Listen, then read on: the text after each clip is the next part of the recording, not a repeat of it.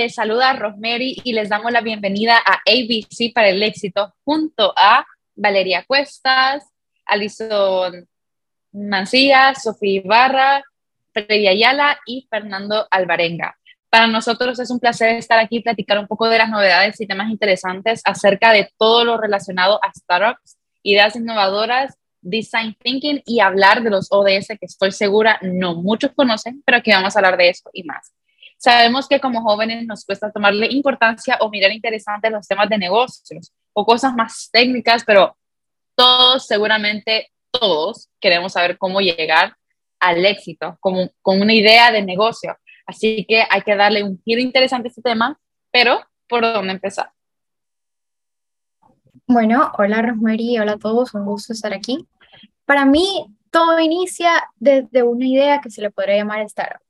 Los startups son una herramienta que nos permite crear servicios con fuertes componentes tecnológicos y de hecho, una de las características más importantes de los startups es que estos se adaptan y cambian constantemente. Y es justamente por esta razón que son una opción extremadamente viable, porque estamos en un mundo que está cambiando constantemente, que es súper competitivo. Entonces es necesario que creemos proyectos que se vayan adaptando y que vayan evolucionando. Alison, de hecho, mira, yo pienso que un startup debe ser algo que pueda brindar un aporte y pueda facilitar la vida a las personas, lo cual esto incluye como ser más automatizados y que tengan más tecnología. Estoy súper de acuerdo, Sofía. Y es que de hecho podemos ver que ahora casi todos los procesos de nuestra rutina diaria tratan de ser lo más automatizados posibles los electrodomésticos, la tecnología, incluso los productos del supermercado pretenden ahorrarnos tiempo y eficientar los procesos de nuestras rutinas. Pero los startups van de la mano con un factor bien importante que es la creatividad. Y uno de los mejores ejemplos de esto es Facebook, Google y Amazon. Son startups que contratan en la mayor medida posible gente creativa y de hecho les brindan espacios específicos para que ellos puedan desarrollar su creatividad, lo cual les va a resultar en mejores ideas, ideas innovadoras y por tanto les va a resultar en éxito y en ganancias. Fíjate, Alison, que es muy interesante lo que mencionaste sobre Facebook, Google y Amazon, porque ellos iniciaron como startups, ¿verdad? Y ahora son empresas muy conocidas y es todo gracias al componente humano, ¿verdad? Porque ellos siempre tomaron como clave el componente humano, siempre lo consideraron muy importante, porque como vos decís, de ahí viene todo lo que es la creatividad, las nuevas ideas, las ideas innovadoras, eh, de ahí viene el centro de todas las ideas para que una startup surja, ¿verdad? Qué bueno que menciones esto, Valeria, porque sí, de hecho, justo en los startups y en cualquier empresa en general, es indispensable tomar en cuenta el componente humano. Muchas veces los startups no necesariamente tienen que hacer algo que jamás haya visto la humanidad. O sea, de hecho es más bien como tomar en cuenta las experiencias del público, que lo que hace que estos puedan llegar al éxito. Entonces, se trata más que todo de negocios con ideas innovadoras que sobresalen en el mercado apoyadas por las nuevas tecnologías. Justamente, Rosemary. Fíjate que de hecho también hay eh, parte de los startups, una parte que se llama incubadoras de startups y otra que se llama aceleradoras. La diferencia de estas es que las incubadoras te ayudan desde el principio a generar o a desarrollar una idea que vos tengas Mientras que las aceleradoras eh, te dan herramientas, sí, igual que las incubadoras, pero están más enfocadas a trabajar proyectos que ya existen para adaptarlos un poquito mejor al entorno, a la sociedad y al momento en el que se quieren aplicar. Finalmente, creo que respondiendo en concreto a tu pregunta, lo que me preguntabas al inicio, eh, para crear una empresa exitosa, aparte de innovar tanto en el servicio como en la idea de lo que queremos crear, es súper importante que tomemos en cuenta a nuestros clientes, los problemas que tienen, las necesidades y a partir de haber identificado estos factores, podamos buscar la mejor manera de brindarles una solución. Entonces, básicamente, un startup es esta organización, llámese empresa, que comercializan o financian y apoyan a nuevas ideas innovadoras y llamativas.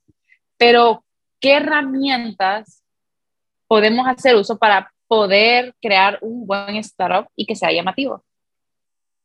Bueno, mira, justamente ahorita que mencionas las herramientas, eh, dentro de estas, y lo vamos a estar mencionando durante todo el podcast, se encuentra el design thinking, tomar en cuenta las tendencias del momento, tomar en cuenta también los objetivos de desarrollo sostenible para identificar problemas, la innovación, el factor creativo, y pues eh, ya tenemos cómo andar y mucho de qué platicar, entonces lo voy a dejar con Vale, que ella les va a explicar un poco más sobre el design thinking. Eh, muchas gracias, Alison. Fíjate que sí, la verdad los temas también interesantes y creo que deberíamos de empezar con lo que es el design thinking. Me gustaría saber qué es lo primero que se le viene a la mente cuando le digo la palabra design thinking.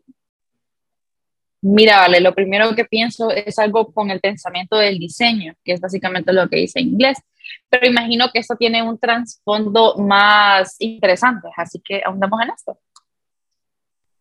Bueno, Valeria, yo cuando pienso en design thinking, creo que es un método para generar ideas innovadoras que centra su eficacia en entender y dar solución a las necesidades reales que tienen los usuarios. Bueno, y yo en lo personal veo el design thinking como una herramienta pues para solucionar los problemas de una manera más creativa y también más innovadora. Me parece muy bien todo lo que han mencionado sobre el design thinking, pero les daré un poquito más de información, ya entrando un poquito en contexto. Según lo que encontré en Google, el design thinking es una disciplina que usa la sensibilidad y los métodos de los diseñadores para hacer conseguir las necesidades de las personas con lo que es tecnológicamente factible y con lo que una estrategia viable de negocios puede convertirse en valor para el cliente.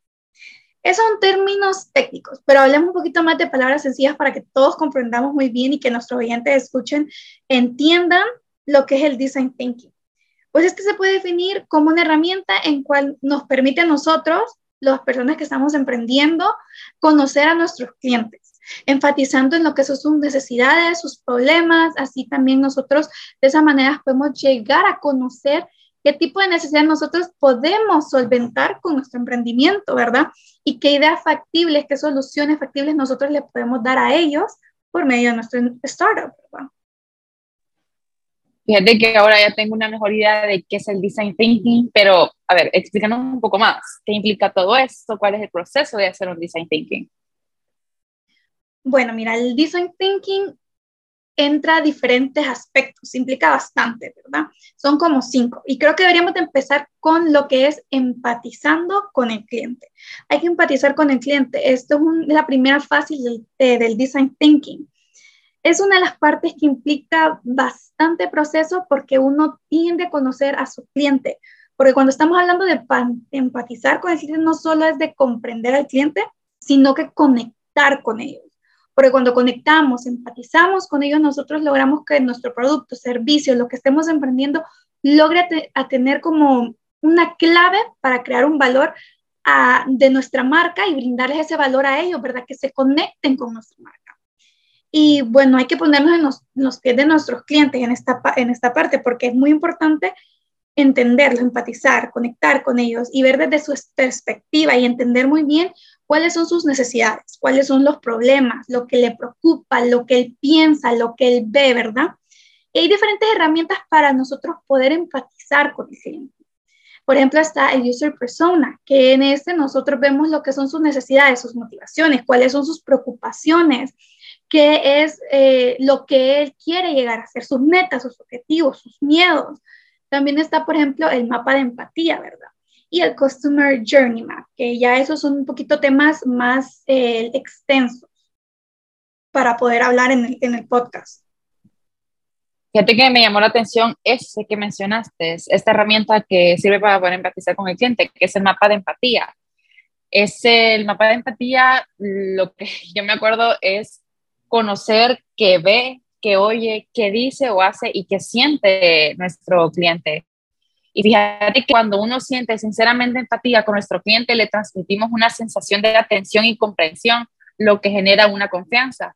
Y la confianza es clave para toda empresa, porque cuando se consigue ser empático podemos convertir a nuestros clientes en los embajadores y prescriptores de nuestra marca. Tenés toda la razón en lo que has mencionado, Rosemary, la verdad es muy importante y muchas gracias por explicar muy bien lo que es el mapa de empatía, porque en eso consiste en sí. Entonces, cuando nosotros ya empatizamos con nuestro cliente, lo comprendemos, entendemos qué es lo que él ve, hoy, escucha, qué es lo que él siente, nosotros de esa manera podemos definir, ok, cuáles son sus necesidades, cuáles son sus problemas. Y es muy importante porque ya ahí entramos a la segunda fase de, del design thinking, que es definir el problema del usuario, de nuestro cliente.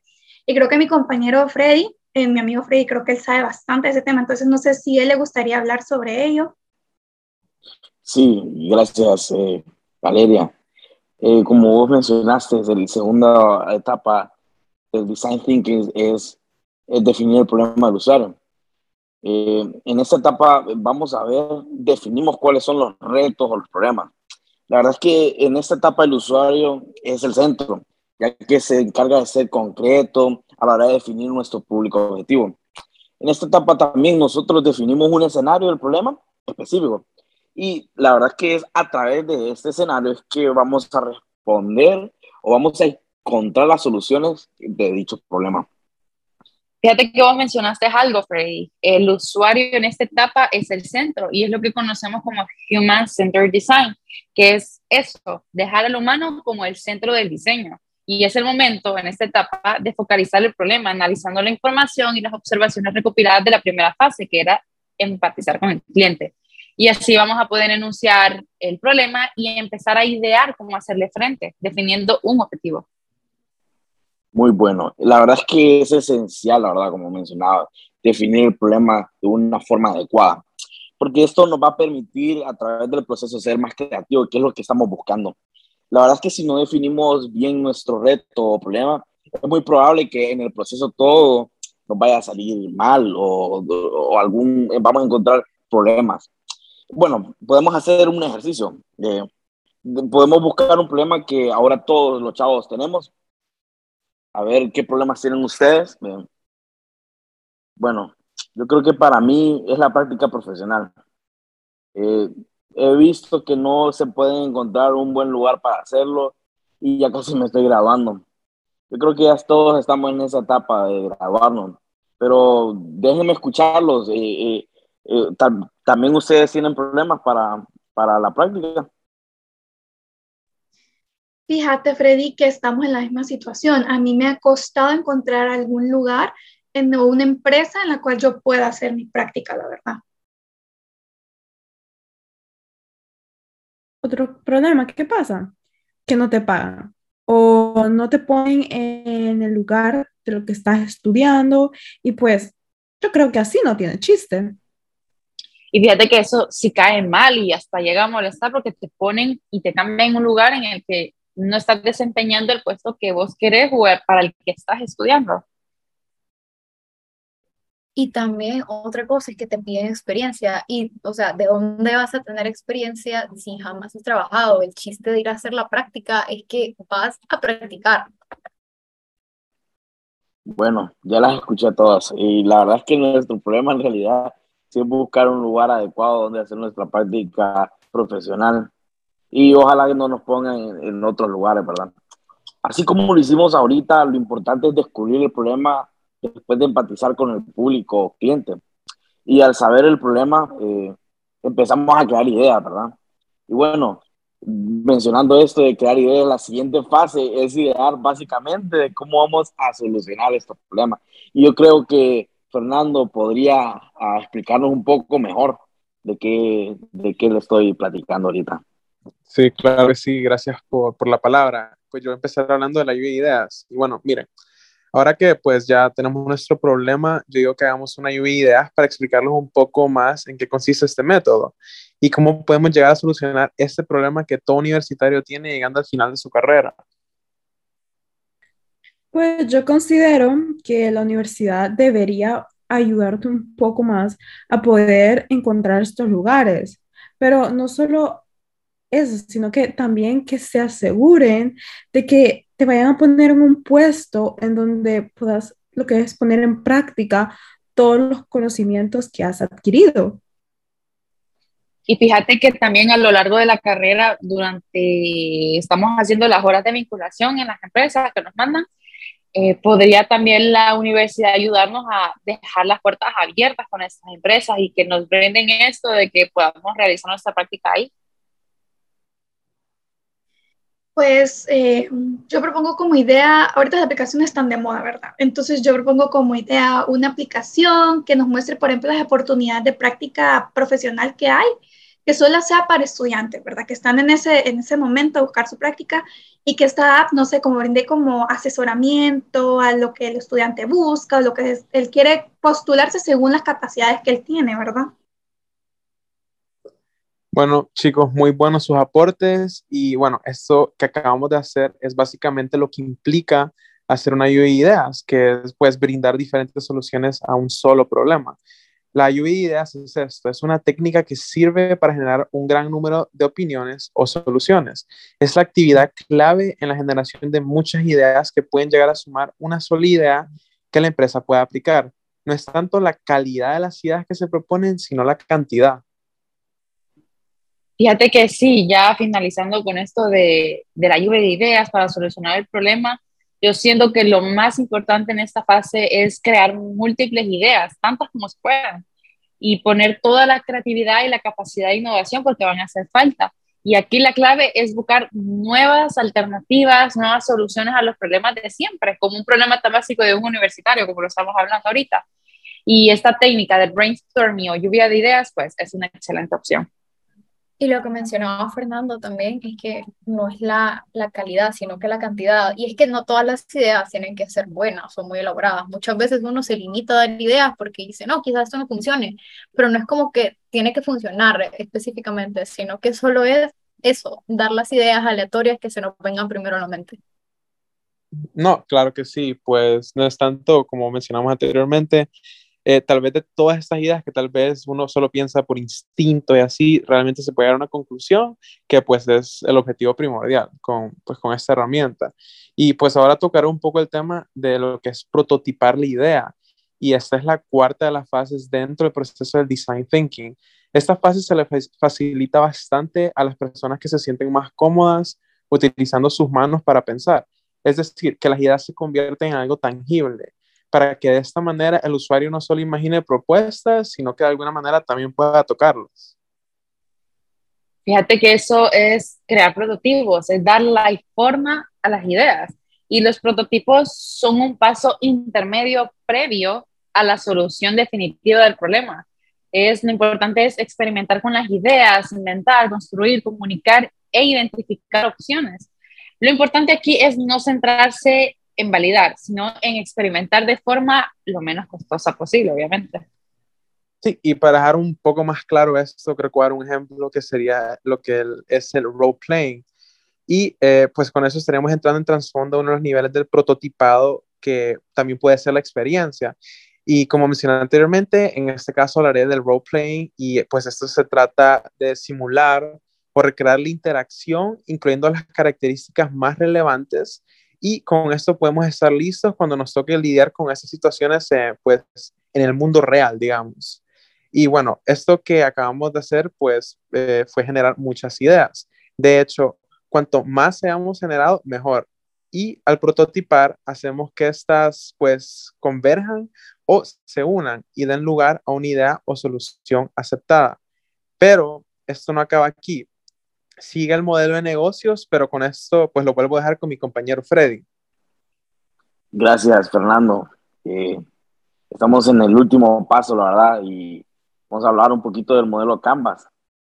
Eh, como un dato interesante, ¿verdad? Que puedo mencionar que 8 de cada 10 empresas quiebran o fracasan por una mala planeación de negocio.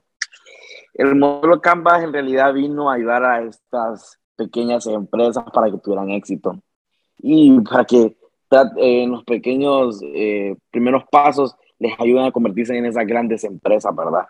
Y se los voy a explicar con un ejemplo que es Starbucks. Creo que casi todos conocemos de esta gran franquicia. La verdad es que todo modelo Canvas implica que tengan socios. Eh, que les puedo mencionar, ¿verdad? Que para Starbucks serían los agricultores de café, los fabricantes de máquinas de café, también está los segmentos de mercado.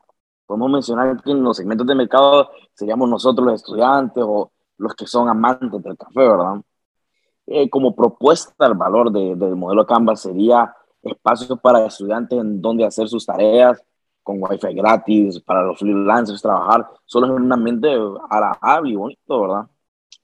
El, como el canal serían los restaurantes supermercados, eh, la relación con el cliente, que es aquí donde yo considero que Starbucks eh, se ha dado bastante a conocer, que es lo que es el servicio, este servicio personalizado al poner nuestro nombre en el vaso. Em, las fuentes de ingresos, sabemos que fácilmente son sus cafés y bebidas, comida, termos, tazas y las compras de franquicias. Sus actividades claves son ellos comercializan sus productos y tienen la gestión de sus franquicias. Los recursos claves son la maquinaria, los empleados y la empresa de envasado. Como estructuras costos, están los costos de Starbucks, son los salarios de sus empleados, el café, leche, los costos de comercialización. Y estos serían solo por mencionar algunos. Bueno, la verdad que espero que con este ejemplo se pueda entender un poquito mejor qué es lo, eh, lo que es un modelo de Canvas. Fíjate que me llama bastante la atención cómo aplicaste a una empresa como Starbucks, que ahora bien conocida, ¿verdad? Para este modelo de negocios, en sí el Canvas. Y la verdad es que se entendió muy bien. Y ahora en día me llama la atención que todos los nuevos inventos tienen que ver con tecnología, pero no a veces tanto con la tecnología, sino que son más innovadores, ¿verdad? Toman la tecnología como base, pero son bastante innovadores. Fíjate que ahora que estás hablando de tecnología, innovación, ¿qué les parece si jugamos algo? Algo a lo que llamaré Man Flyer. Van a tener tres segundos, no se pueden pasar de eso para decir una tendencia o innovación, ya sea tecnológica, médica, etc. Y deben de decir lo primero que se les venga a la mente. Fernando, te voy a dar tres segundos para que me digas una. Uno, eh, dos. Realidad virtual, realidad virtual. Súper, súper, súper. Freddy, uno. Impresiones, Freddy. Dos. Súper. Okay. Y ahora Valeria. Uno, dos. de las cosas. Tres. ok, me llamaron la atención todas, la verdad, pero también me gustaría saber la opinión de Alison y Sofía. ¿Qué piensan? ¿O cuál les llama la atención? Pues en realidad, Mary, me llama la atención la de realidad virtual, como mencionó Fernando. Y fíjate que a mí me llama bastante la atención esto del mundo creativo, entonces me encanta esto de las impresiones 3D. Me parece muy interesante también todas esas nuevas tendencias tecnológicas y la parte de innovación, lo cual nos lleva a los ODS, que con estas nuevas ideas de negocio siempre buscamos solucionar los problemas de las personas. Y los ODS son problemas a los que podemos buscar solucionar un aspecto que podemos mejorar. Pero con esto dejaré a Sofía, que ella maneja más este tema. Bueno, para poder hablar de los objetivos de desarrollo sostenible, primero debemos definir qué son estos. Y los objetivos de desarrollo sostenible, pues son una iniciativa de las Naciones Unidas y en total son 17 objetivos globales interconectados diseñados para ser un modelo para lograr un futuro mejor y más sostenible para todos. A ver, ¿ustedes conocen algún objetivo? Eh, fíjate que yo creo que he escuchado uno del hambre, tiene hambre cero, creo que es verdad. Correcto, lo de ese 2 Y mira que a mí también me llama la atención uno que era de algo del consumo sostenible, algo por ahí. Muy bien.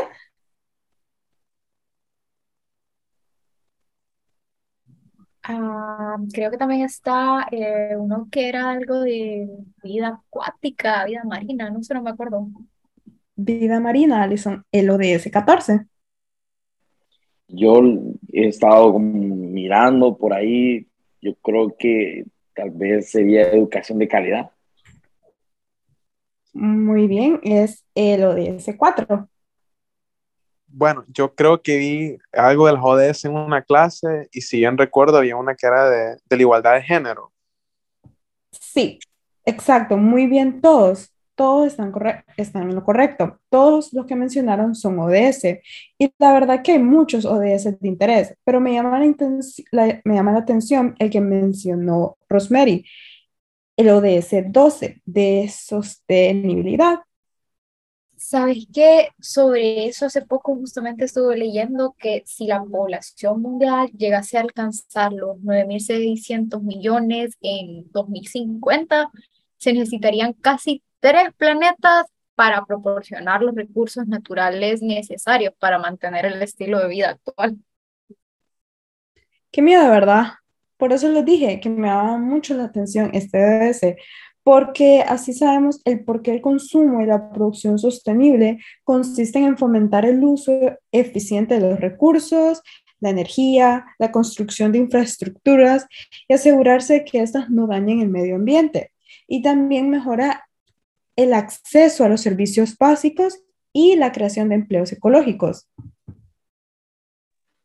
Entonces, todo esto lo podemos traducir en que esto, si le ponemos mente, podría ayudar a una mejor calidad de vida para todos.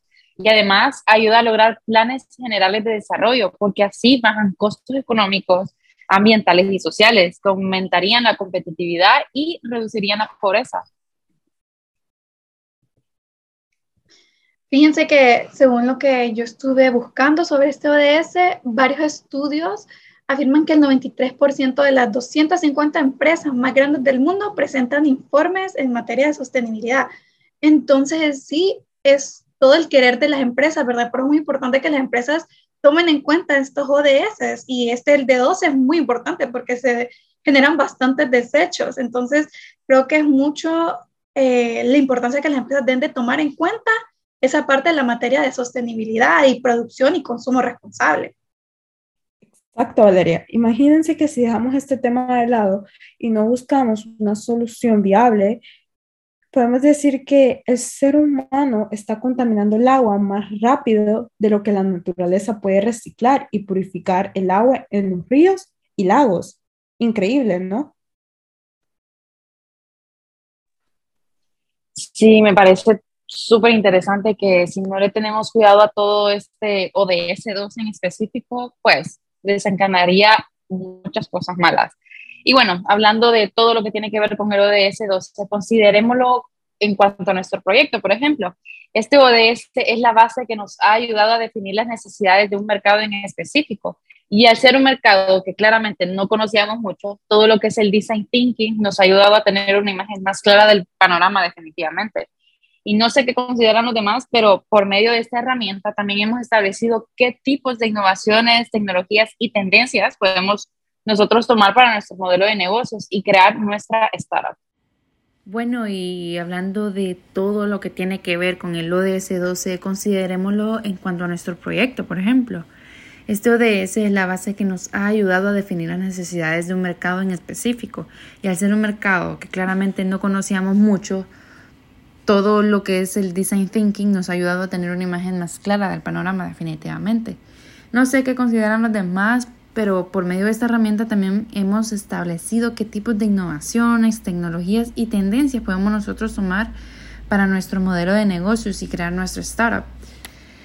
Como nosotros pues elegimos eh, el ODS 12, que es el que estaba mencionando Sofía, que es el de producción y consumo responsable, la verdad que este me parece un muy buen ODS ya que hay diferentes metas que podemos decidir a lo largo del camino. Nosotros pues eh, utilizaremos, bueno, y utilizamos la herramienta del Design Thinking, que bueno, en este podcast al principio mencionamos que para empezar un buen startup tenemos que iniciar por ahí, por el Design Thinking. Y al utilizar esta herramienta también eh, para empatizar con nuestro cliente, utilizamos la herramienta del user persona, de la cual tomamos las diferentes necesidades y de esas necesidades nosotros poder definir una solución y esa solución tomar, bueno, partir de ahí eh, para dar un problema y dar un contexto al problema, ¿sí? Y poder crear una lluvia de ideas que a lo largo de este podcast estuvimos viendo como todo este proceso paso a paso de poder crear un startup, básicamente. Y nosotros hicimos eso, creamos una lluvia de ideas, todos juntos como grupo, y hicimos una selección de matriz de ideas, que ahí es donde elegimos los puntos principales de estas ideas.